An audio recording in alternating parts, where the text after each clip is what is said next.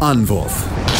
Der Handball-Talk auf meinsportpodcast.de.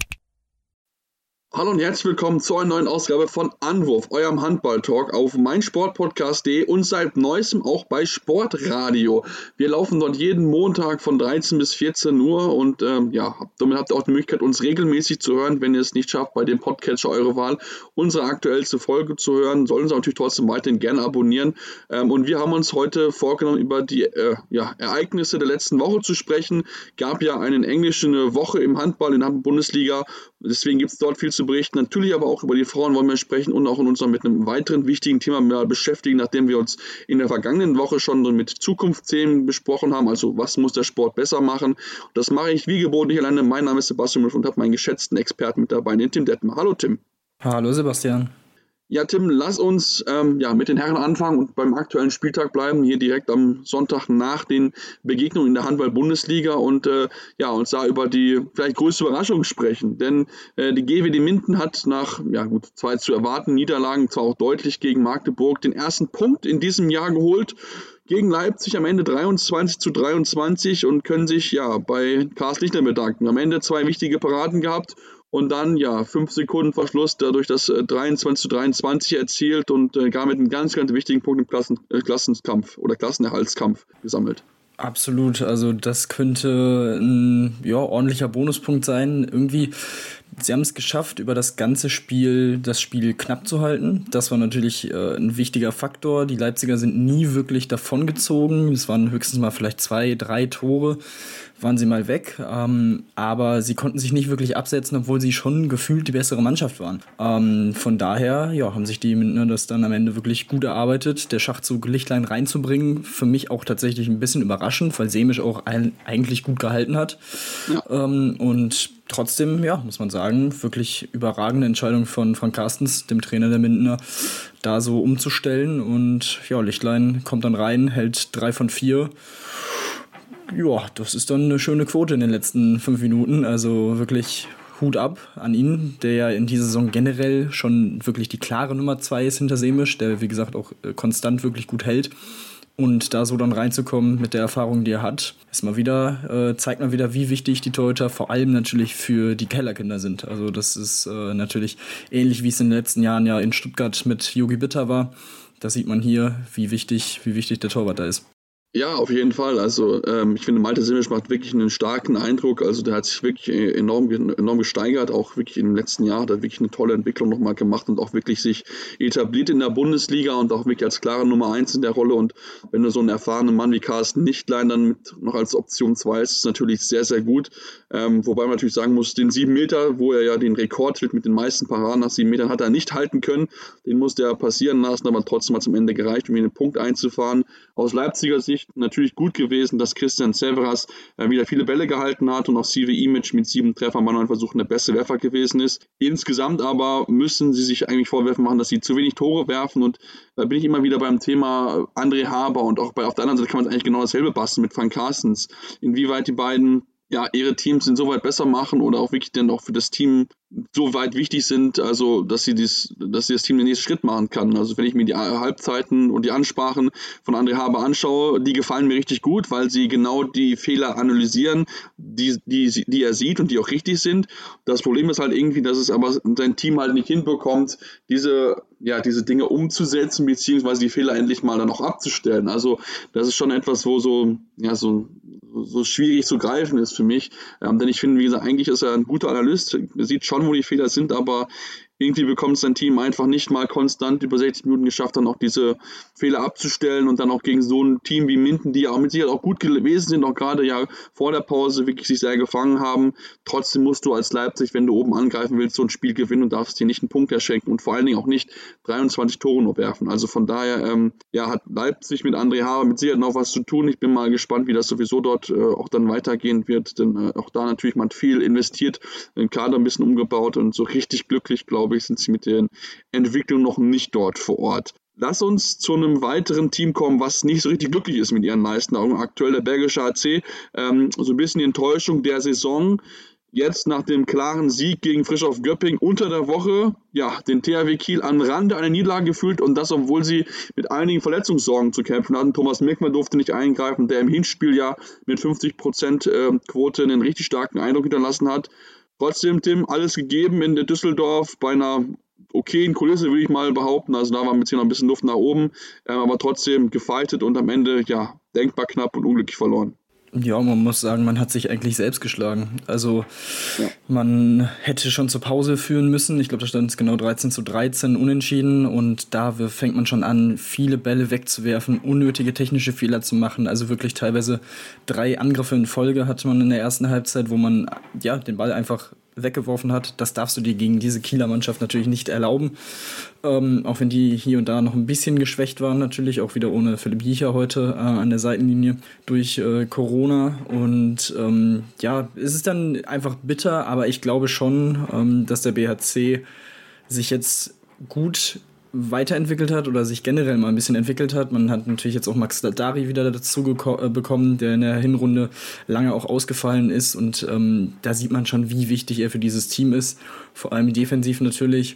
Und ähm, ja, dass ein Rudek durchaus so ein Spiel mal in sich hat, das hat er im, immer mal wieder auch schon bewiesen. Würde ich mir wünschen, das noch ein bisschen konstanter hinzubekommen. Das ist natürlich auch immer so ein Thema, vor allem dann auf die nächste Saison, ähm, wenn Mirkwa dann weg ist. Klar, Peter Johannessen kommt, ist jetzt auch kein so schlechter, aber trotzdem würde ich mir da von ihm noch ein bisschen mehr wünschen. Aber heute hat er es auf jeden Fall sehr, sehr gut gemacht und sein Team ja lange drin gehalten ja, am Ende dann noch eine Schiedsrichterentscheidung oder ein Nicht-Pfiff, der kam, ähm, der das Spiel dann zugunsten der Kieler auch endgültig entschieden hat. Für mich ein klares Foul an Alexander Weg, aber naja gut, also ich glaube, man sollte sich da ähm, nicht auf diese eine Situation fixieren, weil, wie gesagt, man hatte einfach deutlich zu viele technische Fehler, um hier eine Chance zu haben, eine realistische Chance zu haben und die Kieler machen es dann halt am Ende auch einfach relativ clever. Ja, laut Statistiken sind es 14 technische Fehler, spricht auch dafür, dass es einfach eine enorm hohe Fehleranzahl ist. Ich glaube, zwischenzeitlich hatten die Kollegen Stefan Kretschmer, der hatte gesprochen von 23 in der Übertragung bei Sky. Ähm, das war natürlich, wirkt für mich unrealistisch, aber 14 ist schon eher so nach einer Zahl, womit, wo man das auch sagen kann. Ähm, und ja, Schiedsrichter, klar, das war unglücklich, das war auch ein Foul, aber zuvor gab es auch zwei Situationen, wo es klar hätte sieben Meter für Patrick Winczek geben müssen, die es nicht gegeben hat. Also von daher, ähm, ja, das waren ein paar unglückliche Entscheidungen mit dabei auf beiden Seiten, wo die Schiedsrichter wirklich ja, entweder den Pfiff getätigt haben oder halt nicht getätigt haben, wo ich eigentlich denke, das muss eigentlich genau andersrum laufen. Ähm, halt in dem Fall wirklich aber auf beiden Seiten passiert. Deswegen glaube ich, ist es nicht das Gegenteil. Da muss ich wirklich eigentlich an die eigene Nase fassen. Und wenn ich halt sehe, Alexander Weg 4 von 10 von außen vom Feld als Rückraumlinker, das ist natürlich eine Quote, ähm, mit der gewinnst du halt keinen Blumentopf. Also das ist dann halt zu schwach. Aber dann merkst du halt auch einfach, dass dann mit David Schmidt und mit ähm, Gutbrot einfach zwei wichtige Rückraumshooter fehlen. Die beiden Positionen, also Nummer 1 auf ihrer jeweiligen Position, halb links und halb rechts. Ähm, also von daher ähm, alles gegeben mit den Umständen. Hoffen wir mal, dass auch Linus Arneson sich nicht zu viel schwer verletzt hat. War ja zwischendurch raus, kam zurück, humpelte ein bisschen, sah jetzt nicht so ganz rund aus, aber ähm, zumindest Leute hat er relativ zu Ende spielen können. Hoffen wir mal da, dass es nicht noch den nächsten personellen Rückschlag für, die, für den BHC gibt. Ja, Rückschlag gut verarbeitet haben die frisch auf Göppinger. Also die Schwaben haben ja nach der deutlichen Niederlage in, beim BHC sich wirklich sehr gut gesteigert und ähm, ja, relativ deutlich gewonnen daheim äh, gegen die HSG Wetzlar. Etwas überraschend, am Ende 33 zu 26. Starkes Spiel gezeigt, wirklich wenig, wenig Fehler gehabt. Ähm, okay Torhüterleistung, nur mit Kastnitz 10 Paraden ist jetzt nicht so super viel. Ähm, aber ich glaube, das war die Antwort, die alle Verantwortlichen sehen wollten von der Mannschaft hin. Ja, absolut. Darum ging es, äh, eine Antwort zu zeigen oder eine Reaktion zu zeigen auf diese wirklich sehr, sehr schwache Leistung beim äh, BHC, wo man einfach vor allem in der ersten Halbzeit seinen Handball nicht durchbringen konnte und überhaupt nicht auf der Platte war. Ich glaube, mit 17 zu 9 hinten lag zur Pause, also da das Spiel schon entschieden war. Dann hat man es schon in der zweiten Halbzeit besser gemacht, aber ähm, ja, das war dann heute auf jeden Fall eine deutlich bessere Leistung gegen Wetzlar und am Ende Marcel Schiller 8 von 8 ähm, neben Lindenkrone, der beste Werfer, ebenfalls 8 von 8. Dazu Lindenkrone mit 5 Assists, also teilweise ein Zuspiel von, von der Mitte auf den Linksaußen im Fallen. Das war schon teils sehr spektakulär anzusehen und ähm, ja, wirklich eine sehr souveräne Leistung.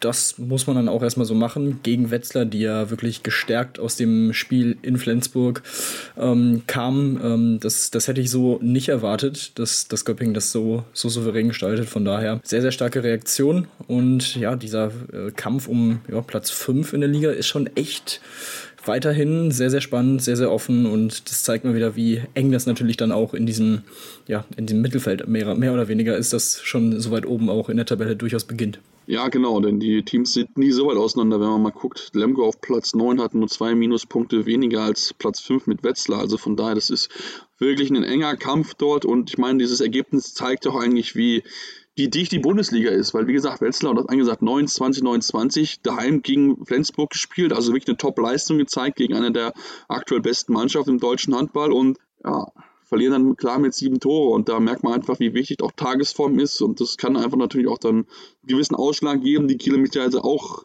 viele Auswärtsreisen, das macht mit Sicherheit auch nicht so einfach immer wieder. Da haben jetzt fünf Auswärtsreisen irgendwie in Folge, das ist schon enorm auch schlauchend, wenn du immer wieder zurückkommst, du kommst spät abends an, die werden jetzt heute auch nicht äh, vom BHC auch nicht vor Mitternacht wahrscheinlich daheim sein, weil es einfach eine lange Fahrt ist von, äh, ja, vom Wuppertal mit dem Bus hoch an die, Nord an die Ostsee. Also von daher, das ist ähm, äh, enorm anstrengend für sie, aber wie gesagt, sie haben es gut hinbekommen. Lass uns dann zum Topspiel vom Sonntag kommen, ähm, und zwar Hamburg gegen HSV Hamburg gegen die Füchse Berlin. Knappes Ergebnis auch hier. Am Ende gewinnen die Füchse mit 30 zu 27, holen zwei wichtige Punkte ähm, gegen ein Hamburger Team, was gut mithalten konnte, Tim, aber am Ende ja sich dann noch geschlagen geben musste. Ja, die Füchse haben es eigentlich souverän gemacht. Ähm, diese drei Tore waren eigentlich auch, ja, wie gesagt, der Halbzeitstand mit 14 zu 11 schon in, ähnliche, in eine ähnliche Richtung ging es da. Kein Spiel für die Torhüter auf beiden Seiten. Also jetzt, äh, ja, das, das kein Faktor in diesem Spiel, aber alles in allem wirklich die Füchse, vor allem nach dieser wirklich sehr anstrengenden Woche mit Spiel dienstags in der European League, Donnerstag Bundesliga, dann jetzt Sonntag das Topspiel. Ähm, ja, geht man mit drei Siegen raus. Ich glaube, das wird man äh, ja wirklich positiv mitnehmen aus dieser Woche und dann versuchen in den nächsten Tagen nochmal ein bisschen ja, wieder zu regenerieren und ein bisschen runterzukommen nach dieser wirklich anstrengenden, nach diesem anstrengenden Start nach der Pause. Aber ähm, was positiv war bei Berlin, die ja auch immer noch einige Ausfälle zu verzeichnen haben, dass man auch den jungen Spielern mal wieder einiges an, an Zeit, an Spielzeit geben konnten. Max Benecke zum Beispiel auf halb rechts mit 4 von 4 wird direkt super eingefügt. Also ähm, ja, dass das wieder, ist wieder dieses typische, typische Berliner Ding und ähm, das zahlt sich natürlich absolut aus, dass man ja eine Jugendarbeit auf wirklich allerhöchstem Topniveau hat, dass man auf die in so einem Spiel beim HSV Hamburg, ähm, die man jetzt auch nicht so im Vorbeigehen äh, besiegt, auf die dann zugreifen kann. Also das ist schon echt äh, sehr beeindruckend. Ja, also das war wirklich, dass sie diese, diese, diese Zwei-Tage-Spielrhythmus so gut hinbekommen haben. Da kann man wirklich nur den Hut vorziehen, nachdem ja auch äh, Hans Lindberg dann im European League teilweise auch ins Tor musste, weil einfach äh, die Personalsituation ein bisschen angespannt gewesen ist. Und äh, ja, das war schon wirklich eine verrückte Woche für die Berliner, die jetzt nächste Woche wieder zwei Spiele haben, auch aufgrund natürlich von ähm, der Verpflichtung im europäischen Wettbewerb. Dann auch dort kommt natürlich jetzt zu der finalen Phase, wo es dann ja wirklich dann jetzt auch darum geht, wer kommt jetzt in die nächste Runde. Ähm, und deswegen äh, wollen wir darauf natürlich gleich schauen, natürlich aber auch auf weitere Ergebnisse, auf andere Teams ähm, und ähm, ja, natürlich weiter auch schon auf die Frauen und unser Thema Transfermarkt. Deswegen bleibt dran hier bei Anwurf, eurem Handball-Talk. Schatz, ich bin neu verliebt. Was? Da drüben. Das ist er. Aber das ist ein Auto. Ja, eben. Mit ihm habe ich alles richtig gemacht. Wunschauto einfach kaufen, verkaufen oder leasen. Bei Autoscout24. Alles richtig gemacht. Ja, und natürlich wollen wir uns jetzt mit weiteren Ergebnissen aus der Bundesliga beschäftigen und den Blick werfen auf das vielleicht verrückteste Spiel vom Wochenende. Denn wenn wir uns das Spiel angucken oder wer das Spiel gesehen hat, Rhein-Neckar-Löw gegen HSC Erlangen, ja, das war für viele Fans, auch gerade natürlich für die Fans der beiden Teams mit Sicherheit eine reinste Achterbahnfahrt. Äh, Erlangen lag schnell 1 zu 7 zurück, führte dann wieder rum ähm, und dann haben die Löwen das, sich das noch so retten können in einen Punkt. Ähm, Tim, ja, es war, war Achterbahnfahrt pur. Also das war nichts für schwache Nerven, das Spiel. Ja, absolut. Also ein ganz, ganz verrücktes Spiel, teilweise auch ein komisches Spiel und für Erlangen tatsächlich ein unglücklicher Punktgewinn, Verlust, wie man es, also dass man darüber überhaupt nachdenken muss oder kann, äh, nachdem das Team nach 10 Minuten mit 1 zu 7 hinten liegt, ist ja also auch schon absolut verrückt. Und ähm, ja, bis zur Pause konnten sie sich dann wirklich nah dran äh, arbeiten, immer näher, näher kommen und ähm, hatten die, die Löwen wirklich direkt in, in Schlagdistanz. Und ähm, ja, die Löwen haben es dann noch gerettet auf den 13 zu 12 zur Pause, aber danach ähm, ja, hat Erlangen einfach wirklich stark weitergespielt, lag dann mit 5 in Front, konnte sich dann ja irgendwie gefühlt entscheidend absetzen, lag dann kurz vor Schluss mit drei in Front und auch da, da hätte ich niemals mit gerechnet, dass die Löwen da jetzt nochmal zurückkommen. Dann hier ein, zwei Fehler, ein paar falsche Entscheidungen im Angriff und ähm, schwupps waren die Löwen wieder da und am Ende ist es ein Unentschieden. Wenn man sich das Spiel anguckt, glaube ich, passt es auch. Also die ersten zehn Minuten der Löwen waren einfach überragend. Dann waren es 20 gute Minuten, sehr gute Minuten von Erlangen und äh, eine, Anfangsphase in der zweiten Halbzeit, die gut war. Aber dann halt auch wieder die Löwen, die dann gut gefeitet haben. Also irgendwie passt das schon, aber es war schon ein sehr, sehr komisches Spiel, muss ich sagen. Ja, komisches Spiel war es auf jeden Fall. Leider gibt es also keine Torstatistiken von der Liga. Ähm, leider zieht sich das ein bisschen durch jetzt über, über die Tage jetzt nach der, nach der Pause, dass es dort teilweise ja, keine Statistiken gibt oder Statistiken, die so einfach nicht sein können. Ähm, deswegen können wir euch da leider noch nichts genaues zu sagen. Äh, fand halt nur, dass Kim Sonne Hansen da einige wichtige Paraden hatte. Also insgesamt eigentlich einen guten Einstand, guten Einstand hatte, wie ich fand. Ähm, ich weiß wie du das siehst, Tim, aber äh, ja, also es war auf jeden Fall schon mal, schon mal das, eher das, was man, glaube ich, damals hatte in Kiel in ihm gesehen, als, als das nämlich auch gewesen ist. Ähm, also von daher, ja, knappes Spiel. Ähm, die anderen Spiele vom, vom Samstag waren relativ deutlich, Tim. Ähm, wenn wir uns gucken, Flensburg und Magdeburg, die beiden Top-Favoriten gewinnen mit dem identischen Ergebnis. 30 zu 20, Magdeburg gegen Lübeck, äh, äh, Flensburg gegen Hannover, also gegen beides gegen Teams, äh, die eher aktuell im unteren Tabellendrittel stehen. Ja, wobei man da festhalten muss, dass sich die Magdeburger auf jeden Fall einen Ticken schwerer getan haben und bis äh, zwölf Minuten vor Schluss nur mit zwei Toren vorne lagen. Ähm, also das hat Lübeck wirklich lange eng gestaltet, dass es dann am Ende so deutlich wird, ist dann natürlich für sie auch bitter. Aber man kann da, finde ich, bei Lübeck äh, sehr viel Positives rausziehen. Also gegen diese, diese Magdeburger Mannschaft das so lange so eng zu halten, ähm, das ist das schon, ja, Emil Kortagic hat auch von einem Teilerfolg gesprochen oder Teilziel, das man erreicht hat. Also ich glaube, das kann man auf jeden Fall so, so bestätigen. Ähm, das war dann schon ein guter Auftritt, alles in allem, trotz der am Ende deutlichen Niederlage.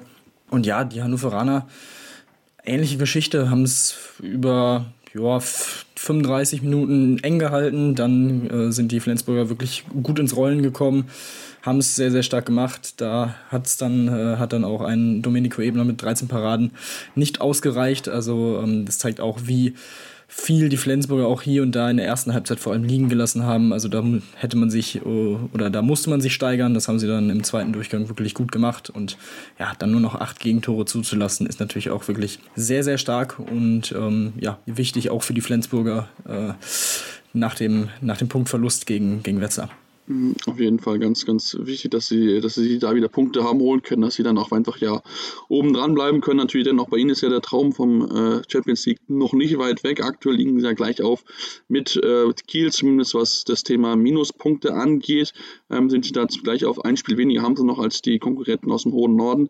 Ähm, und lass uns dann zum letzten Spiel des Wochenendes kommen, ist Melsung gegen Baling-Wallstätten. Melsung gewinnt klar mit 28 zu 21, ähm, haben also die Corona-Quarantäne relativ gut verdaut, hätte ich nicht so mitgerechnet. Die tun sich vielleicht ein bisschen schwerer, ne, auch aus der Zeit zurückzukommen, wenn du eigentlich nicht wirklich viel machen darfst. Ähm, aber das war wirklich eine, eine gute Leistung von vorne bis hinten, starke Tote-Leistung mit Boja mit 15 Paraden, Quote von 41 Prozent. Genauso wie man sich es eigentlich dauerhaft erhofft bei den Melsungen. Ja, entscheidend für die Melsungen dem Spiel der 5-0-Lauf nach der Pause. Da hat man dann ja sich auf eine, auf eine 19 zu 10 absetzen können. Da war das Spiel dann auch wirklich äh, eigentlich entschieden. Bis dahin ähm, haben es die Balinger gut gemacht, mit vier Toren noch einigermaßen eng halten können zur Pause. Aber ja, wie gesagt, durch diese, durch diese Serie zu Beginn der zweiten Halbzeit der Melsunger dann einfach wirklich ein sehr, sehr gutes Spiel. Ähm, sind dann nicht nochmal eingebrochen, wie man es durchaus auch mal in der Vergangenheit gesehen hat. Man hat ja auch schon äh, ganz andere Ergebnisse gegen Balingen gesehen in der Vergangenheit. Also ich denke, das äh, ist für den Kopf jetzt auch nicht so schlecht.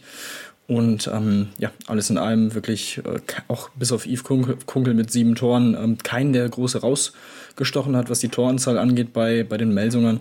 Von daher wirklich ein ja, geschlossener geschlossener Mannschaftserfolg, wie ich finde. Und ähm, das ist auf jeden Fall wichtig für die nächsten Wochen und auch sie rücken damit natürlich jetzt auch wieder ein bisschen weiter oben ran. Natürlich auch durch, äh, durch die Göppinger Niederlage in, beim BHC, jetzt Wetzlar verloren, ähm, ist man, was die Minuspunkte angeht, da punktgleich mit Wetzlar. Also da ist weiterhin auch für die Melsinger im Kampf um Platz 5 äh, alles drin. Auf jeden Fall, da ist alles drin ähm, und das zeigt auch aktuell, wie, wie, wir schon gesagt haben, wie eng diese Tabelle noch zusammensteht. Also da ist noch einiges an Verschiebungen möglich bis zum Saisonende, natürlich auch in den kommenden Wochen, wo wir natürlich weiter drauf schauen werden. Ähm, und ja, wenn wir über enge, enge Positionskämpfe sprechen, müssen wir natürlich auch den Blick auf die europäischen Wettbewerbe blicken, denn die sind an diesem, also in dieser Woche, die jetzt ansteht, ähm, wieder auch am Start. Also da gibt es wieder die deutschen Teams im Einsatz, ähm, die natürlich dann auch mit Blick auf die nächste nächste Runde natürlich möglichst dabei sein wollen. Am, Sam am Dienstag spielen alle drei deutschen Teams, das heißt Magdeburg, Lemgo und die Füchse Berlin jeweils in der Gruppenphase. Äh, alle na, zweimal 18.45 Uhr, Lemgo dann gegen Benfica um 20.45 Uhr. Ähm, ja, und Tim natürlich Füchse und Magdeburg sind quasi eigentlich fast schon durch. Lemgo muss sich natürlich jetzt so ein bisschen strecken in der Gruppe, ähm, wenn sie da die gute Position halten wollen, aber haben bewiesen, dass sie sich auf keinen Fall vor, vor den anderen Mannschaften verstecken müssen. Genau, ja. Äh, die Füchse durch den Sieg äh, am Dienstag bei, bei Fadi Winterthur sind sie tatsächlich auch rechnerisch schon durch mit 10 Punkten Vorsprung auf Platz 5 bei noch vier Spielen. Also ähm, ja, Glückwunsch auf jeden Fall dazu. Jetzt geht es natürlich darum, dann auch am, im besten Fall die, die Gruppe zu gewinnen. Man spielt gegen den Tabellendritten, gegen Phoenix Toulouse aus Frankreich. Und ähm, ja, ist auch da natürlich der Favorit. Ich glaube, das ist, äh, das ist ganz klar. Das Hinspiel hat man eng gestaltet und konnte man nur mit zwei Toren gewinnen. Also schauen wir mal, wie sie sich dann schlagen. Ist natürlich, ähm, ja, wie gesagt, äh, diese alle zwei Tage Spiele, ich glaube, auch wenn sie der Favorit sind, werden sie sich da wahrscheinlich aufgrund der Kräfteverhältnisse ähm, oder beziehungsweise der fehlenden Kräfte wahrscheinlich nach dieser Woche ähm, ein bisschen schwerer tun. Von daher, ähm, ja, die Magdeburger ähnliche Geschichte. Bisher erst einen Punkt abgegeben, elf Punkte bei einem Minuspunkt nach sechs Spielen, ähm, spielen jetzt gegen den Tabellenfünften Velenje und ähm, ja, also alles andere als ein Sieg und damit dann auch verbunden die, die Qualifikation für die K.O.-Runde wäre für mich da schon ein Wunder und ähm, ja, Lemgo, ja, haben natürlich mit, mit Benfica wirklich einen unangenehmen äh, Gegner vor der Brust, wobei ähm, ja, man da auch sagen muss, äh, das ist alles in allem ja generell die ersten vier Teams in dieser Gruppe B ja unfassbar eng beieinander sind. Ne? Also GOG und Benfica neun Punkte, Nord und Lemgo acht Punkte. Also auch da ähm, geht es für die Lemgo eigentlich nur noch darum, wirklich äh, auf welchem Platz sie dann weiterkommen. Ähm, und dann äh, wäre dementsprechend natürlich dieser Sieg gegen Benfica sehr, sehr wichtig, um vielleicht nochmal irgendwie ein, zwei Plätze nach oben zu klettern. Ja, also ich meine, das Gute ist, dass sie ja sechs Punkte aktuellen Abstand nach unten haben auf äh, Medvedevkov. Also auf den russischen Vertreter haben sie aktuell sechs Punkte Vorsprung, aber ähm, natürlich als Vierter musst du wahrscheinlich einen schweren, hast wahrscheinlich ein schweres Los und da geht es natürlich gerade in der Gruppe, wo alles noch möglich ist. Also es liegt nur ein Punkt hinter Benfica und auch Gutme auf Platz 1. Ähm, da zählt jedes Spiel und da zählt jeder Punkt, den man dort sammeln kann und deswegen bin ich sehr gespannt, wie sie sich dort schlagen werden. Und äh, ja, wenn wir bei den deutschen Vertretern sind, müssen wir natürlich auch über die deutschen Vertreter in der Champions League sprechen, denn äh, am Mittwoch ist Flensburg dran, das Heim, schwere Heimspiel gegen Kielce und Kiel muss am Tag drauf nach Elverum reisen. Ähm, während es natürlich für die Kieler ein bisschen noch was anderes geht, die ja eigentlich fast schon durch sind durch die Gruppenphase, ähm, geht es natürlich für die äh, Flensburger darum, die überhaupt erst abzusichern. Denn ähm, als Fünfter haben sie nur zwei Punkte Vorsprung auf Platz sieben. Ähm, und da darf man sich eigentlich fast nichts mehr erlauben, aber mit dem äh, ja, aktuellen Gruppen, also Tabellenführer, wird das natürlich keine leichte Aufgabe, Tim. Ja, das ist auf jeden Fall eine sehr, sehr schwierige Aufgabe. Ähm, Kielce macht das bisher in dieser Saison wirklich sehr, sehr gut. Ähm, natürlich auch mit Andy Wolf hinten im Tor. Ähm, äh, die Flensburger hatten aus unterschiedlichsten Gründen in dieser Champions League-Saison bisher ihre Probleme, ähm, haben sich jetzt immerhin wieder auf Platz 5 hochgekämpft und hochgearbeitet, das muss man auch so klar sagen. Also so unter anderem so das Spiel gegen Bukarest ist mir da in Erinnerung, was wirklich schwierig war, aber man am Ende dann noch äh, erfolgreich gestalten konnte. Also dementsprechend, ja, mal schauen, wie sie sich jetzt, äh, wie sie spielen gegen Kielce. Ich befürchte ehrlich gesagt, dass es die, die nächste Niederlage gibt, aber ähm, wenn man vor allem natürlich das Dostorter-Gespann äh, in Topform hat, ist auch da für diese Flensburger Mannschaft alles möglich und ähm, schauen wir mal, wie, wie sie sich da schlagen. Äh, Kiel ist da gegen, gegen Elverum schon der, der Favorit. Für sie geht es auch ja immer noch um Platz zwei in der Gruppe. Nur ein Punkt hinter Aalborg und Saget, die vor ihnen liegen. Also ähm, da wäre es auf jeden Fall, oder da ist ein Sieg gegen Elverum absolut Pflicht. Und äh, ich denke mal, wenn da jetzt nicht noch irgendwie äh, noch ein paar Corona-Fälle doch noch auftauchen sollten in den nächsten Tagen, ähm, sollte das auch gelingen.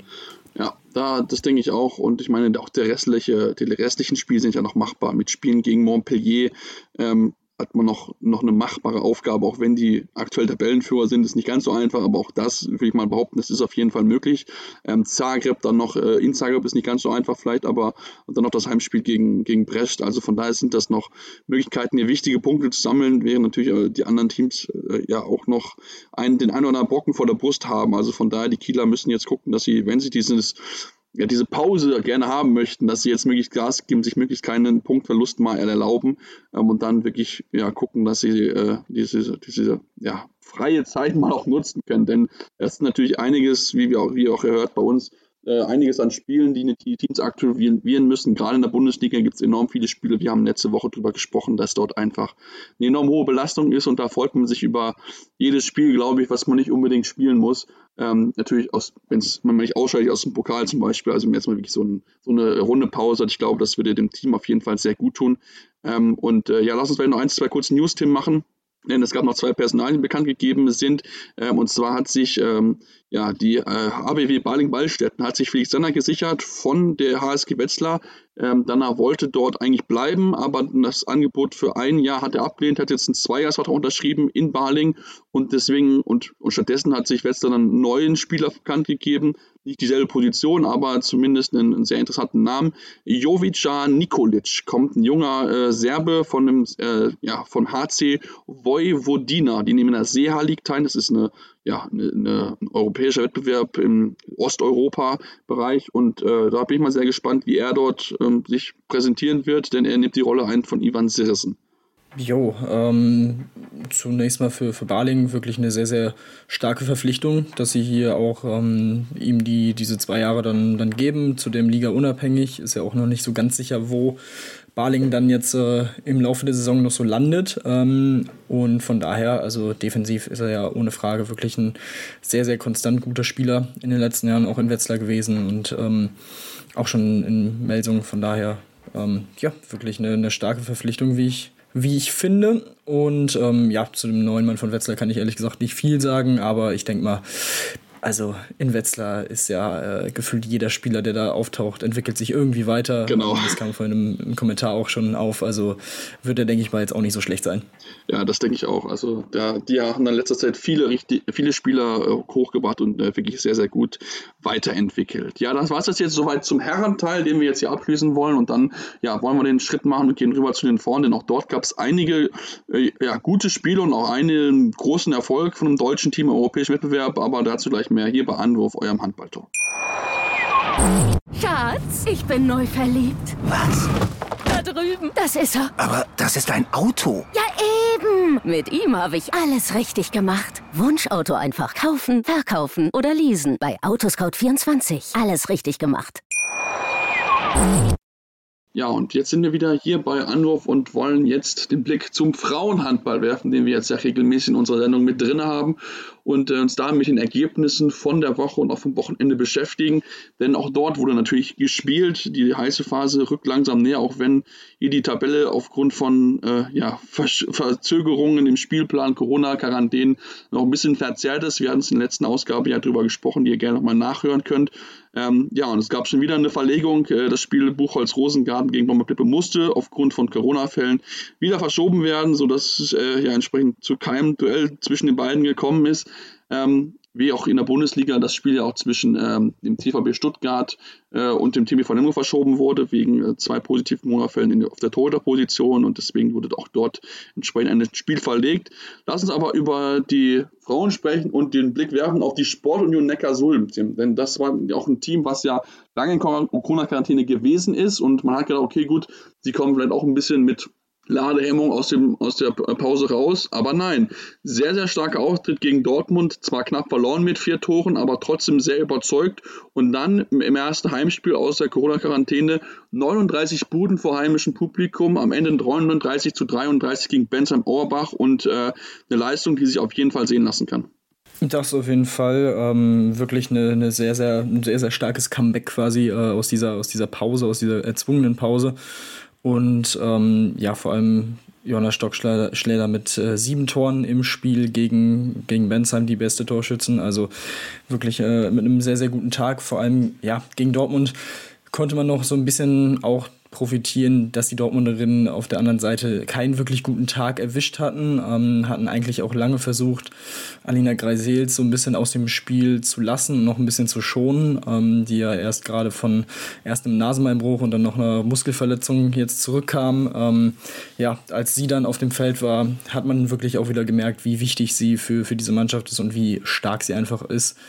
Ähm, am Ende mit elf Toren die entscheidende Spielerin ähm, auf, auf Dortmunder Seite, aber auch da, wie gesagt, also mit vier Toren in Dortmund zu verlieren, das, das, ähm, ja, also das kann man auf jeden Fall positiv äh, verbuchen. Und ähm, ja, im, im zweiten Spiel, wie gesagt, hat man, hat man sich frühzeitig eigentlich schon zur Pause mit 20 zu 15 gut absetzen können und das dann wirklich sehr souverän am Ende ähm, gestaltet. Ja, auf jeden Fall, das war gute Leistung. Wir wollen natürlich auch positiv hervorheben, die Torhüterin. Denn sowohl Sarah Wachter mit 11 Paradequote von 33 Prozent hat einen starken Tag erwischt, als auch Isabel Geuss. Sie hat 22 Minuten gespielt, dabei neun Bälle gehalten, eine Quote von 45 Prozent, also fast jeden zweiten Ball gehalten. Das war natürlich ein wichtiger Unterschied im Vergleich zu den Torhüterinnen bei den Gästen. Dort waren es insgesamt 14 Paraden, die Quote entsprechend ein bisschen weniger gut. Also von daher, es war nicht unbedingt das Spiel der Abwehr rein, aber die Torhüter haben in dem Fall den Ausschlag gegeben für ja, die Sportunion Neckarsulm, die sich jetzt wirklich dann ein bisschen so nach und nach nach vorne arbeiten können. Klar, sie haben noch einige Spiele äh, nachzuholen insgesamt, jetzt im Vergleich zu ganz oben. Also zum Metzing sind zum Beispiel vier Spiele Rückstand aktuell. Ähm, aber äh, ja, es sieht auf jeden Fall wieder sehr gut aus für die, äh, für die Mannschaft aus Neckarsulm. Lass uns zum Thüringer C bekommen, die auch weit oben stehen und natürlich große Hoffnung haben, wieder, ja, wieder in europäisches Geschäft einzuziehen. Auch sie mit einer starken Leistung 34 zu 22 gewonnen gegen Leverkusen und vor allem in der zweiten Halbzeit sehr stark davon geflogen, nachdem es noch zur Halbzeit ja, im Rahmen der Möglichkeiten war, für Leverkusen zurückzukommen, haben sie in der zweiten Halbzeit die Gastgeberin nichts anbrennen lassen und äh, ja, klar gemacht, wer hier der Herr im Ring ist. Absolut. Ähm, in der ersten Viertelstunde hat man sich noch ein bisschen schwer getan, lag 6 zu 7 hinten, danach dann einige technische Fehler von den Leverkusenerinnen und ein 6 zu 0 Lauf. Das war dann ja schon ein Knackpunkt äh, vor der Pause. Wie du hast es gesagt, mit fünf Tonnen lag man dann bereits äh, vorne aus, äh, aus thüringischer Sicht und hat es dann ja in der zweiten Halbzeit sehr, sehr gut gemacht. Und äh, Kerstin Kundig mit neun Toren, fünf Assists, wirklich eine, eine sehr starke Partie. Äh, auch Asli Iskit mit sieben Toren und zwei Assists, ähm, wirklich mit einem guten Auftritt äh, im Tor. Laura Kuske 13 Paraden, 45 Prozent. Also ähm, ja, hat man wirklich auf, auf allen Positionen wirklich einen Sahnetag erwischt, am Ende auch. Und hier wirklich verdient, deutlich auch, auch so deutlich dann am Ende gewonnen. Genau, und damit so ein bisschen nach vorne gearbeitet. Äh, wie aktuell auf Platz 4. Ähm, auch aufgrund der wenigeren Spieler als Metzing da noch aktuell hinterher, aber aufgrund der Minuspunkte würden sie jetzt eigentlich vor dem Team aus äh, von Metzing stehen, also aus Baden-Württemberg. Und äh, ja, die Metzingerinnen, die haben auch gespielt, wenn wir gerade schon bei ihnen sind. Die haben gegen die HSG Baden-Wildung Vipers gespielt, also eine Mannschaft, die sich eher aktuell im Tabellenkeller äh, befindet. Aber haben sich wirklich schwer getan. Am Ende nur ein knapper Sieg, 31 zu 34. Da haben wirklich die Hessinnen alles gegeben, um es den, um es den Favoriten so schwer wie möglich zu machen. Ähm, am Ende kann sich Metzing bei ihrer starken Torhüterin bedanken. Nicole Roth, 14 Paradenquote von 33 Prozent. Äh, ganz, ganz wichtige Rolle hat sie damit gespielt. Ja, definitiv. Und man hat sich halt selber ein bisschen schwerer getan, ähm, schwerer gemacht, als es eigentlich nötig war. Man, man hat eigentlich gut, gut gespielt, alles in allem mit 17 zu 14 zur Pause vorne gelegen, aber dann zum Start äh, nach der Pause einige Fehler, einige technische Fehler sich geleistet, dementsprechend dann ein 4 zu 0 Lauf der HSG Bad Wildung Vipers und dann lagen sie auf einmal vorne und man hat wirklich lange, lange gebraucht, um das dann wieder rumzureißen. Und ähm, von da an war es wirklich ein sehr, sehr knappes Spiel. Immer wieder ging es hin und her. Und ähm, am Ende sichert man sich dann durch einen ja, Dreierpack äh, quasi ähm, diesen Erfolg. Am Ende knapp, ähm, wird ihnen wahrscheinlich relativ egal sein, wie es dann am Ende zustande gekommen ist. Ähm, du hast den Zweikampf mit dem Thüringer HC bereits angesprochen, also ganz, ganz wichtige Punkte im Kampf um Platz 3.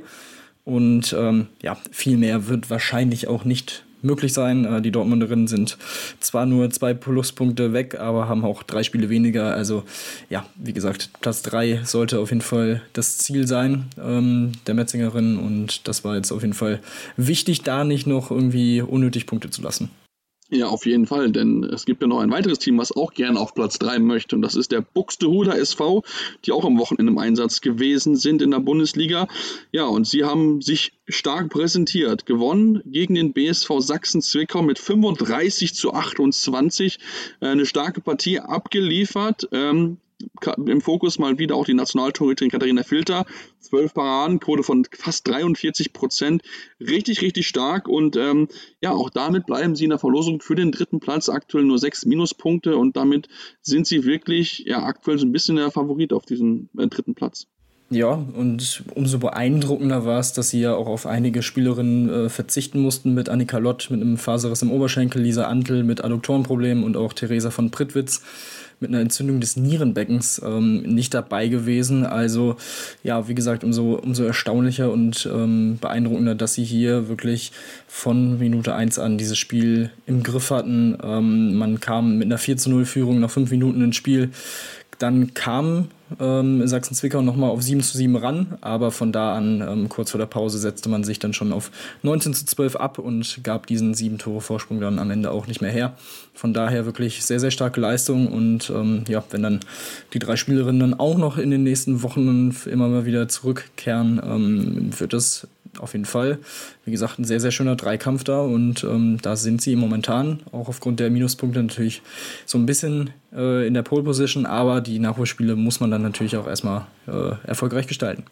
Genau, haben aktuell erst zehn Ligaspiele absolviert und damit die wenigsten von allen Teams. Also es spricht auch dafür, dass sie schon das eine oder andere Mal in Quarantäne mussten und somit einige Spiele einfach noch nachholen müssen. Das heißt, auf sie wartet natürlich schon eine gewisse Terminharz. Nächste Woche zwei Spiele mit Bad Wildung Vipers daheim ist es noch eine machbare Aufgabe. Dann kommt Blomberg, die ja auch noch einiges an Nachholspielen haben und die mit Sicherheit jetzt auch nach der Niederlage gegen äh, Leverkusen, die etwas überraschend gekommen ist unter der Woche, ähm, auch extra motiviert, jetzt nochmal zu zeigen, dass sie eigentlich mit ihrer aktuellen Position, die sie in der Tabelle haben, mit dem elften Platz eigentlich nicht dorthin gehören, sondern eigentlich eher ins obere Tabellenmittelfeld. Sie haben ja auch immerhin ähm, europäisch gespielt in dieser Saison. Also von daher ist es mit Sicherheit äh, das Top-Duell mit Sicherheit in der nächsten Woche in der Bundesliga, ähm, wobei natürlich auch das Spiel Thüringer AC gegen VfL Oldenburg durchaus auch äh, interessant werden könnte. Lass uns dann, Tim, zur Europe, auch hier den europäischen Wettbewerb wechseln, denn auch hier gab es eine tolle Leistung von der SGB Bietigheim. Wir hatten es ja bei der letzten Ausgabe besprochen, was sie für eine unglaubliche Siegesserie haben.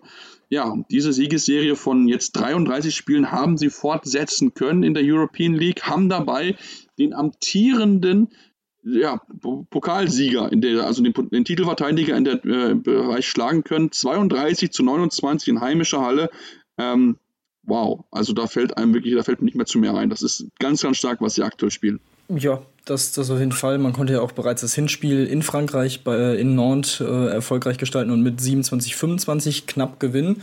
Und ähm, ja, haben jetzt damit auch schon vorzeitig das Ticket für das Viertelfinale der European League und dazu natürlich den Gruppensieg gesichert. Und das nach vier Spielen, das ist schon wirklich sehr, sehr stark. Und ja, da zeigen sie einfach, wie gut sie momentan äh, drauf sind. Und ähm, ja, da ist definitiv einiges möglich. Also ähm, wenn man hier den Titelverteidiger schon, schon schlägt, dann sollte man auf jeden Fall auch äh, selbst den Anspruch haben, in diesem Jahr äh, ja, um den Titel mal mindestens mitzuspielen. Und ich denke mal, ja, das, das äh, Halbfinale und Finale ist äh, definitiv im, im Blick der Bietigheimerinnen, die es, wie gesagt, ja auch schon in der Bundesliga wirklich überragend machen. Und das, äh, das Gleiche zeigt sich auch in der European League. Ja, auf jeden Fall. Also das ist wirklich sehr beeindruckend, wie sie sich, wie sie sich präsentieren. Ich bin sehr gespannt, ob sie das schaffen können, denn es gab noch nicht so viele Sieger, also deutsche, deutsche Mannschaften, die im European, in der European League oder im früheren ERF-Pokal gewinnen konnten. Also von daher äh, ist es schon, schon auf jeden Fall sehr, sehr gut, dass sie das jetzt schaffen können. Der letzte Sieg damals HC Leipzig 1991, also schon eine ganz schön lange Zeit her, ähm, dass sie, dass da eine deutsche Mannschaft mal ins Finale geschafft hat. Bin ich sehr gespannt, inwieweit die deutsche Mannschaft, also der SG, die SGB in Bietigheim, dorthin kommen kann. Lasst uns dann auch zum BVB kommen, zu Borussia Dortmund, die ja in der Champions League spielen, das heißt eine Klasse nochmal oben drüber. Für sie stand ein wichtiges Heimspiel an, äh, am heutigen Sonntag gegen Budok Nost Bemax. Ähm, nach einer Halbzeitführung 18 zu 16 sind sie dann aber leider eingebrochen und haben so ja verloren. Ähm, das Wichtigste ist immerhin, sie bleiben trotzdem in der, äh, in der, sie kommen trotzdem in die nächste Runde. Trotzdem natürlich gegen eine Mannschaft, die eigentlich schlechter ist, ist das schon ein Rückschlag. Ja, das ist äh, definitiv äh, ein kleiner Rückschlag. Äh, du hast es gesagt, man hätte sich auch mit einem Sieg dann nicht noch weiter verbessern können ähm, vor, dem, vor dem letzten Spiel dann.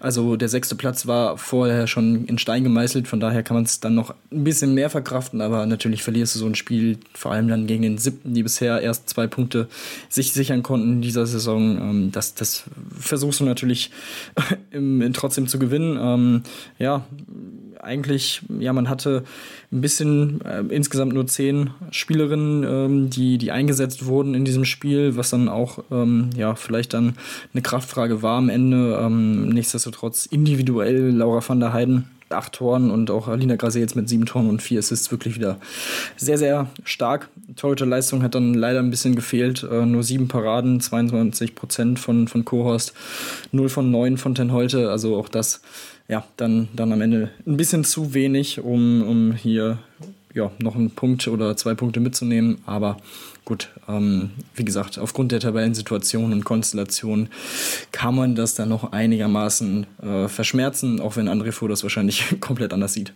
Ich kenne André vor, der sieht das hundertprozentig anders. Der, der möchte dieses Spiel nicht verlieren, der möchte kein Spiel verlieren. Deswegen, äh, ja, also ähm, am Ende die Torleistung auch entscheidend gewesen. Das Team aus äh, äh, Montenegro hatte elf Paraden gehabt, das Team aus Dortmund vier.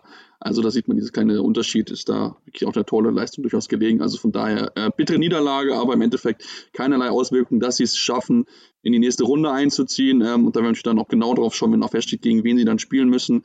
Natürlich auch weiterhin das Auge für euch draufhalten, denn auch da steht die Entscheidung natürlich auch noch in den nächsten Wochen an, wie es dann auch dort weitergeht, wer gegen wen dann spielen muss. Deswegen wartet ihr uns da weiterhin natürlich folgen und so weiter hören. Äh, wir machen jetzt eine kurze Pause und dann haben wir noch ein kleines Thema zum Ende für euch, womit wir gerne besprechen möchten. Natürlich dann auch eure Meinung dann im Anschluss hören wollen. Deswegen bleibt dran hier bei Anwurf, eurem Handballtalk. Schatz, ich bin neu verliebt. Was? Da drüben. Das ist er. Aber das ist ein Auto. Ja, eben. Mit ihm habe ich alles richtig gemacht. Wunschauto einfach kaufen, verkaufen oder leasen. Bei Autoscout24. Alles richtig gemacht. Ja, und jetzt wollen wir noch äh, uns erstmal mit dem Kader der deutschen Nationalmannschaft beschäftigen, denn Henk Gröner, der Frauen-Bundestrainer, hat sein Aufgebot für die EM-Qualifikationsspiele bekannt gegeben. Tim, insgesamt 20 Leute, äh, 20 Frauen, die mit dabei sind bei, den, bei dem Lehrgang äh, Ende Februar, der dann im März dann zwei Spiele hat, mit in Deutschland und einmal in den Niederlanden. Ähm, wenn wir uns das Ganze angucken, bekannte sicher 18 WM-Fahrerinnen, also alle aus dem WM-Aufgebot sind mit dabei und zwei neue Gesichter, beziehungsweise sogar ein richtiger kompletter Neuling.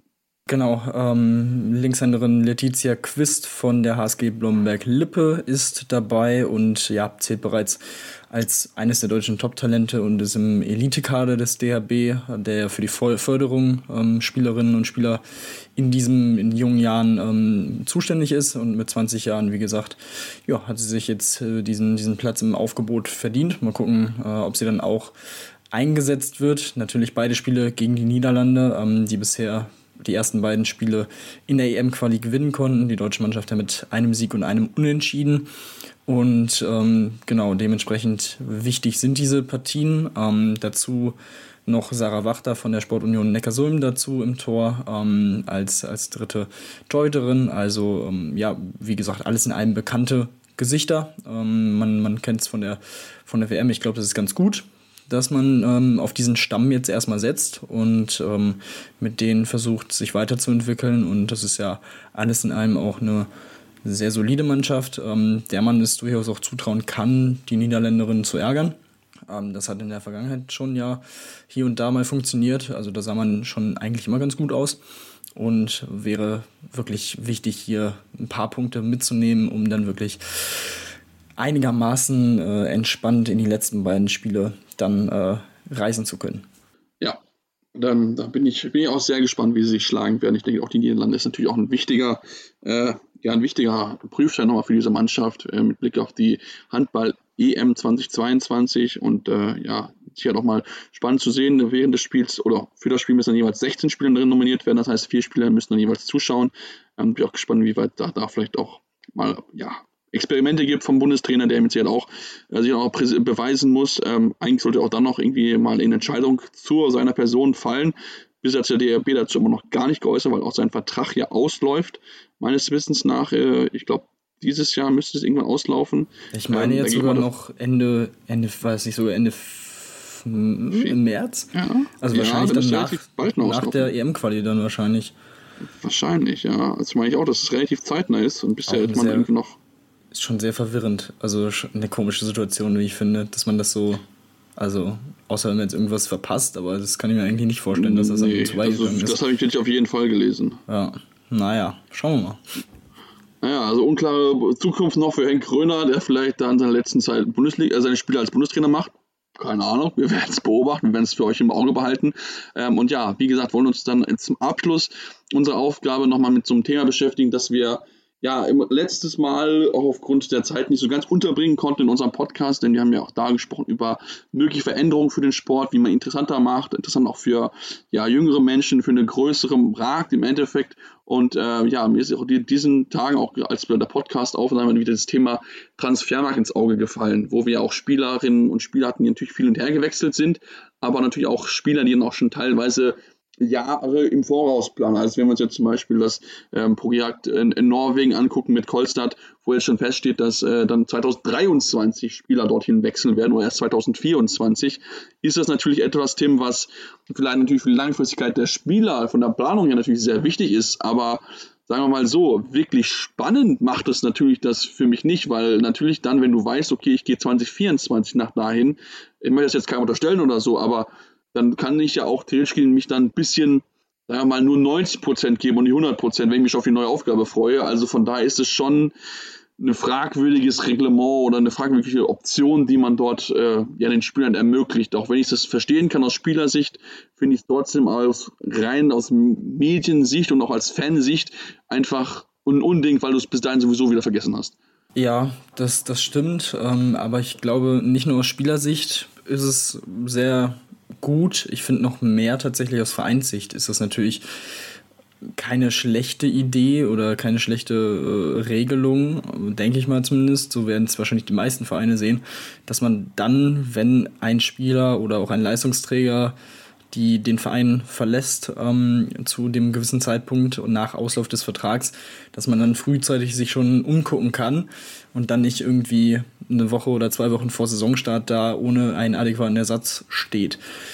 Ähm, aber das ist schon, schon richtig, aus, aus Sicht der, ja, der Fans und der, der Medien ist es natürlich ja, schon irgendwie teilweise eine, eine ungewöhnliche Situation, wenn man es natürlich auch mit, mit dem Fußball zum Beispiel ver vergleicht, wo es ja die Regelung gibt, dass man mit einem äh, vertragslosen Spieler dann erst ein halbes Jahr vorher verhandeln und offiziell dann auch Kontakt aufnehmen darf.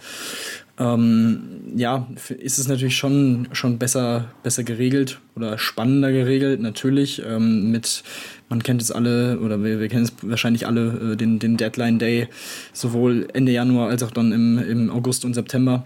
Ähm, ist da natürlich auch sehr viel Fokus da drauf äh, im Fußball. Das ist natürlich was komplett anderes im Handball, ähm, aber ja, irgendwie würde man sich sowas schon durchaus auch wünschen, um so ein bisschen mehr Aufmerksamkeit vielleicht auch auf den Sport dann zu bringen. Dadurch ist natürlich die Frage, ob man das, ob sich das jeder so wünscht. Wahrscheinlich auch nicht, aber ähm, ja, also schaden wird es dem jetzt, wird es dem Sport, denke ich mal, nicht, wenn es da irgendwie eine, zumindest eine Anpassung irgendwie gibt. Ja, ich meine, das fängt ja schon allein damit an, dass du ja nicht mal genau, also als Fan nicht genau einsehen kannst, wann ist eigentlich Deadline für, den Trans für das Transferfenster. Wir wissen ja alle, dass nach der EM oder WM, also dass du dann nach diesem Turnier im Januar noch Spieler verpflichten darfst. Was auch natürlich gut ist, ne? für den Fall einer Verletzung kann man dann immer noch kurzfristig darauf reagieren. So, aber wenn man das mal auch mal genau googelt und auch genau mal ein bisschen sich schaut, findet man dazu kein genaues Datum von der, von der EF, das dort vorgegeben wird. Und das macht es natürlich dann auch ein bisschen ja, schwieriger. Also da hast du nicht so eine Brisanz einfach in diesem Thema drin, weil auch natürlich in der Bundesliga ist es ja aus, wenn der Vertrag ausläuft, darfst du erst nach Ende des Transferfensters verhandeln. Und ihr habt uns ja, ihr folgt uns ja fleißig und dadurch wisst ihr auch, dass wir in der letzten Ausgabe und auch in den Ausgaben davor viel über Wechsel gesprochen haben zur kommenden Saison. Also quasi das, was dann jetzt kommen wird. Ob das jetzt ein paar Wochen früher oder später ist, ist im Endeffekt prinzipiell egal. Aber natürlich trotzdem ist natürlich dann fehlt diese gewisse Brisanz einfach. Und ich finde, dass es Beispiele gibt, wie es in der Bundesliga, beim Fußball, wo man sagt, okay, gut, darf bis zu einem bestimmten Zeitpunkt ne, hier eine Ablösesumme und einen neuen Transfer aushandeln. Aber wenn du dann einen neuen Vertrag hast oder dein Vertrag ausläuft und du einen neuen aushandeln musst, darfst du es erst dann tun.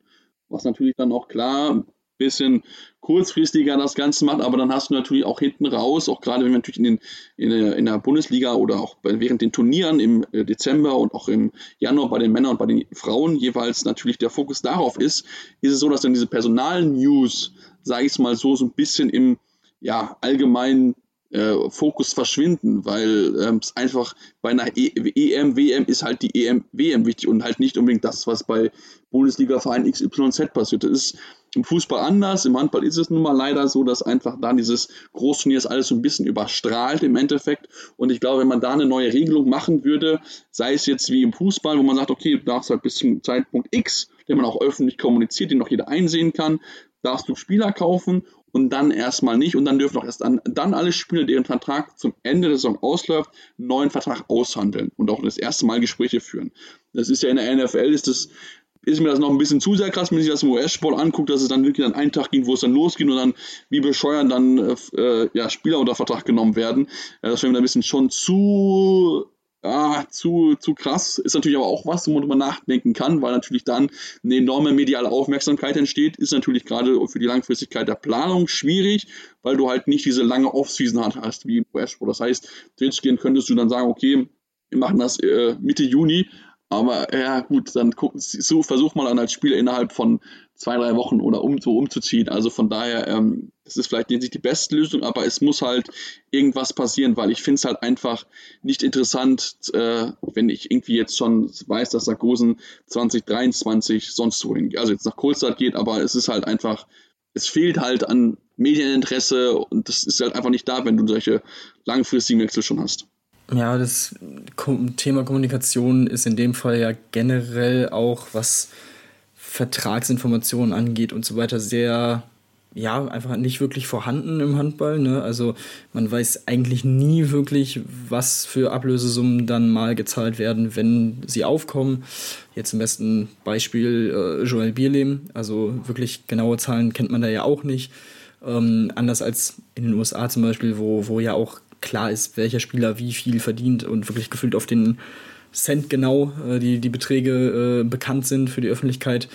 Ähm, ja, das ist, das ist in anderen Sportarten eben, eben anders, was dann auch wahrscheinlich so ein bisschen dazu führt, dass es generell vielleicht nicht so ein, so ein großes Thema ist oder auch nicht so medial aufgebauscht wird im Handball. Aber ähm, ja, das ist dann, ja, kann man, kann man überlegen, ob man das irgendwie anders kommunizieren muss, dass man wirklich, dass die Vereine auch bekannt geben müssen, dann in den Fällen so und so viel ist da geflossen oder keine Ahnung, ähm, kann ich mir ehrlich gesagt nicht wirklich vorstellen, dass sich das äh, demnächst ändert. Also, Glaube ich auch nicht. Man weiß ja wirklich gefühlt nur von den absoluten Top-Stars, zumindest in den letzten Jahren sind dann immer mal wieder ein paar angebliche Ablösesummen, also bei einem Palmerson, bei einem Karabatic, als er gewechselt ist von Barcelona nach, nach Paris ähm, aufgetaucht, aber da weiß man natürlich auch nicht, ob die wirklich so stimmen und ähm, von daher, das, das könnte ich mir auch noch vorstellen, dass das eben so ein, so ein Hindernis ist für den, für den Sport, was das angeht. Aber ähm, ja, also der erste Schritt wäre, finde ich auch, wirklich klar kommuniziert, das ist die Deadline, da ähm, oder besser kommuniziert ähm, für den Fan, für, die, für diejenigen, die sich dafür interessieren. Ähm, ich glaube, das wäre schon mal so ein erster, erster interessanter und wichtiger Schritt, ähm, den, man, den man da machen muss. Und ja, über diese Verhandlungen mit Vertragslosen, beziehungsweise dann sind sie ja noch voll im Vertrag, äh, Spielern, ähm, denke ich, sollte man auch, finde ich, ein bisschen überlegen, weil ja, so zwei Jahre vorher, finde ich, ist dann schon auch sehr krass. Also ähm, ich könnte mir nicht unbedingt vorstellen zu sagen, jo, heute äh, arbeite ich zwar noch hier und hier, aber in zwei Jahren bin ich mir sicher, da, da will ich auf jeden Fall auch dahin gehen. Ähm, Finde ich generell auch eine sehr, sehr, ja, irgendwie eine, eine komische Situation dann für einen selber. Also ja. deswegen, ähm, ja, denke ich da auch, denke ich auch, dass man da, dass man da noch ein bisschen Hirnschmalz anwenden sollte und das vielleicht in Zukunft ein wenig anders äh, kommuniziert und gestaltet. Ja, zumal ich, wenn ich das richtig weiß, ich glaube, es in keiner anderen Sportart auch so in der Form gibt, wo Spieler schon irgendwie zwei Jahre vorher ankündigen, ja, ich gehe dann dahin, wenn mein Vertrag zu Ende ist. Ähm, ich meine, klar, ich kann es verstehen, weil natürlich, wie gesagt, einfach keine Ablösesummen im Handball natürlich äh, drin sind. Ist auch natürlich schwierig, wenn nicht so viel Geld allgemein in dem Sport ist. Aber ähm, trotzdem man, sollte man dann Restriktion drauf tun, um es einfach spannender zu machen, weil natürlich auch gerade so ein Thema Gerüchte, was passiert bei Team XY, deren Vertrag, Spieler XY der Vertrag aus und so weiter. Das ist natürlich alles etwas, was, die, was den Fußball natürlich enorm spannend macht, weil natürlich alle wissen wollen, oh, wo, geht, wo geht Niklas Süleholm jetzt als aktuelles Beispiel. Da wurde auch viel darüber geredet, ah, er möchte nicht bei Bayern gehen, wo bleibt er denn dann hingehen und da hat man es dann auch gesehen. Ne, es geht, er geht äh, nach Dortmund, hat dort unterschrieben, ob man es findet oder nicht, aber das ist halt, hat halt tagelang drüber geredet, weil es halt einfach eine News gewesen ist, weil alle wissen wollen, okay, wo geht er denn jetzt hin? Und genau sowas muss man halt auch im Handballsport schaffen. Einfach so eine, so eine Kommunikation und eine Diskussionsbasis, wo alle sich drüber fragen, hey, wo geht denn jetzt, keine Ahnung, Sonder Sargosen hin? Jetzt, gut, wir wissen jetzt 2024 nach Kohlsand, aber wenn da halt solche Gerüchte halt aufkommen und noch so unklar ist, das ist doch einfach viel spannender einfach, finde ich persönlich. Und da kannst du über nachdenken, okay, gut, wer ersetzt ihn jetzt und so weiter, was jetzt auch das Thema ist und so. Also ähm, da muss der Handballsport, glaube ich, noch ein bisschen was lernen. Sicher nicht alles übernehmen vom Fußball. Da gibt es auch einige Dinge, die man besser sein lassen sollte. Aber prinzipiell bei der Vermarktung, Medienarbeit und auch so weiter auch mal Informationen streuen an Pressevertreter. Ich glaube, da sollten sie auf jeden Fall noch mal ein bisschen ja, drüber nachdenken, wie man es besser machen kann, wie man den Sport einfach auch attraktiver machen kann, wie man im Gespräch bleibt, denn das ist ja ganz, ganz wichtig. Man muss immer im Gespräch bleiben damit es dann auch funktioniert. Und äh, ja, das war es dann jetzt soweit zum Thema Transfermarkt. Lasst uns gerne eure Meinung da. Das könnt ihr tun bei Twitter mit dem Handle seppmars56 findet ihr mich. Bei Tim ist es Tim-Detmar23 mit Doppel-T geschrieben. Ähm, dort könnt ihr uns gerne schreiben, uns Feedback dalassen äh, und natürlich sonst mit uns äh, Kontakt treten. Feedback könnt ihr auch dalassen über Spotify und iTunes.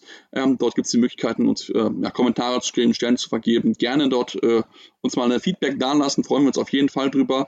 Und dann gibt es uns dann nächste Woche wieder hier bei Anwurf, eurem Handball-Talk auf mein Sportpodcast und auf Sportradio. Schatz, ich bin neu verliebt. Was? Da drüben. Das ist er. Aber das ist ein Auto. Ja, eben. Mit ihm habe ich alles richtig gemacht. Wunschauto einfach kaufen, verkaufen oder leasen. Bei Autoscout24. Alles richtig gemacht. Anwurf. Der Handball-Talk auf meinsportpodcast.de. Schatz, ich bin neu verliebt. Was? Da drüben. Das ist er. Aber das ist ein Auto. Ja, eben. Mit ihm habe ich alles richtig gemacht. Wunschauto einfach kaufen, verkaufen oder leasen. Bei Autoscout24. Alles richtig gemacht.